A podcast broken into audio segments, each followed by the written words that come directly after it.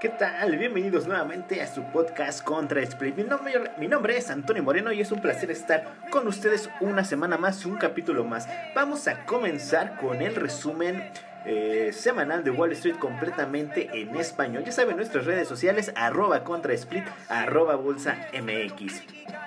Recuerden que eh, la siguiente semana habla Powell, tenemos noticias eh, de cierres de mercado, el cobre, como lo está haciendo, eh, el oro. Vamos a comenzar y pues muchas gracias por estar con usted, con, conmigo. es un placer estar con ustedes y comenzamos.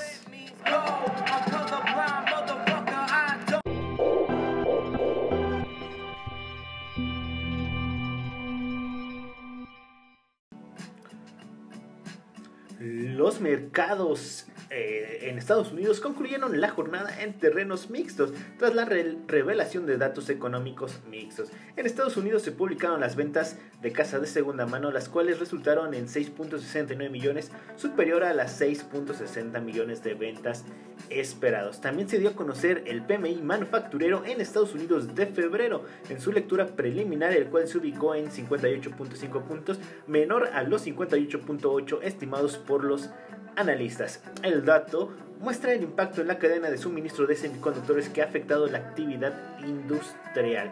En Europa, los principales índices accionarios concluyeron con variaciones positivas después de que se revelaron datos de, de, manufacturera mejores a lo esperado. El PMI manufacturero de la zona euro en febrero se ubicó en 48.1 puntos contra los 48 puntos estimados. En Reino Unido, el FTSE 100 aumentó 0.10%, impulsado principalmente por el sector de materiales y financiero con incrementos de 2.25 y 1.32%. El DAX alemán creció 0.77% con mayores alzas en el sector industrial y en los productos de consumo.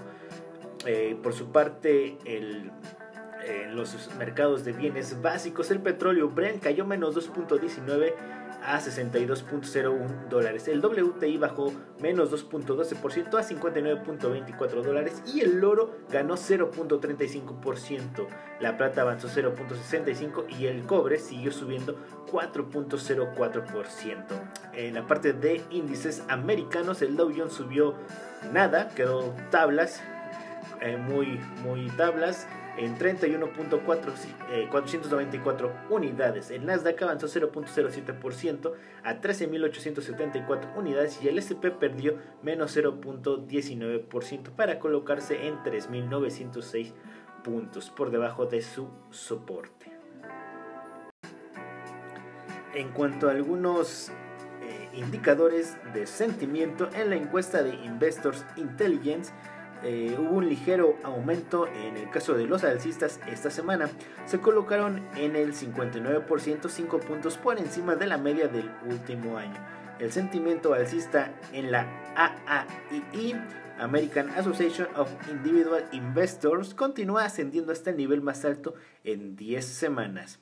Por su parte, eh, hubo un fuerte aumento en la exposición a bolsa de los gestores activos del NAIM, Exposure Index, hasta un 110%, el tercer nivel más alto desde que comenzó la encuesta en el año 2006.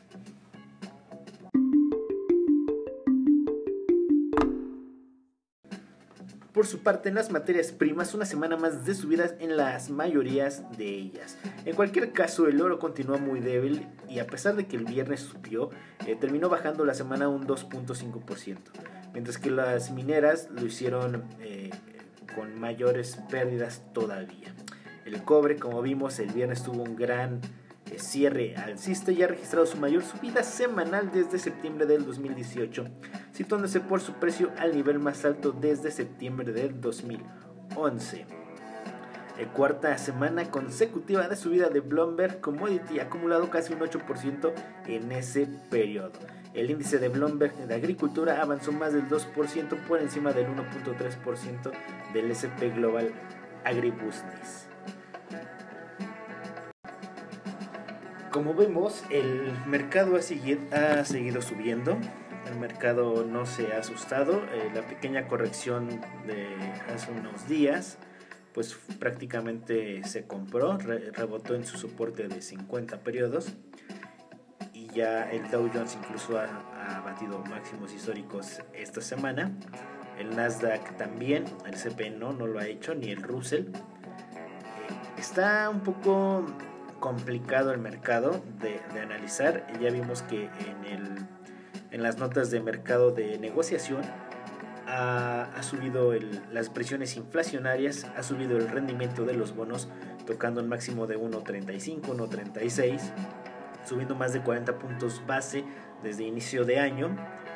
Y los bonos han caído más de un 16% en el caso del ETF de TLT. El oro, a pesar con estas presiones de, de inflación, ha estado cayendo curiosamente. Entonces uno podría esperar que el oro subiera. No es el caso.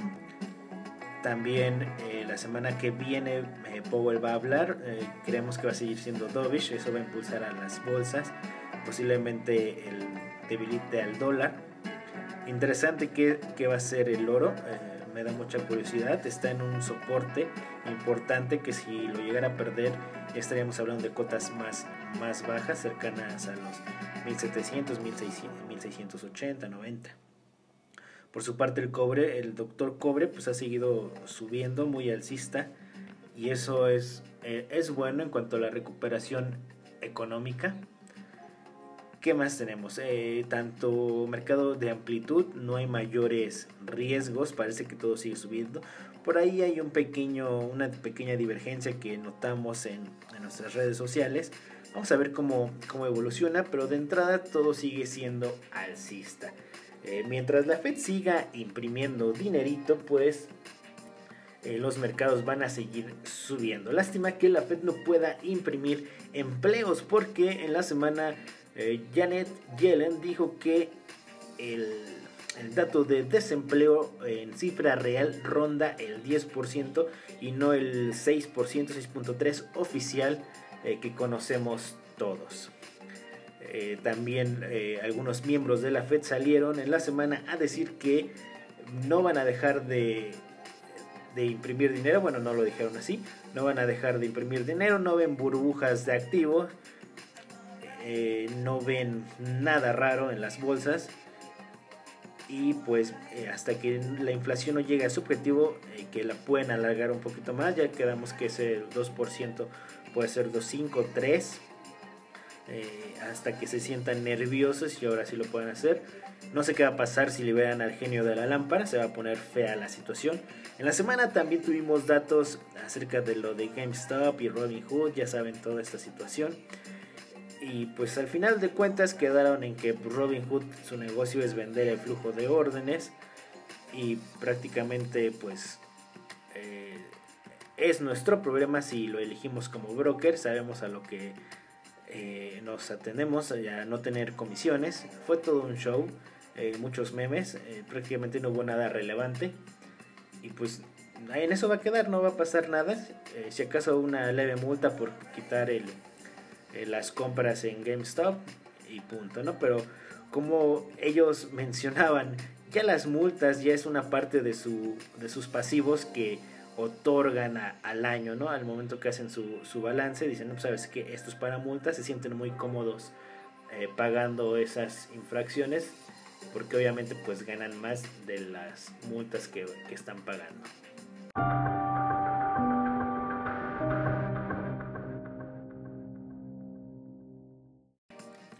Pues aquí tienen, estamos llegando al final del resumen, ya saben, una semana eh, alcista nuevamente en la mayoría de los índices, pero pues hay que andar con pies de plomo, no sabemos en cualquier momento eh, pueda venir un tirón a la baja, ya hay muchos excesos, eh, los Robin Hood siguen comprando opciones, el ratio Putcar está en mínimos, todos quieren opciones de compra, todos quieren penny stocks, hay que tener mucho cuidado si es que andan invertidos.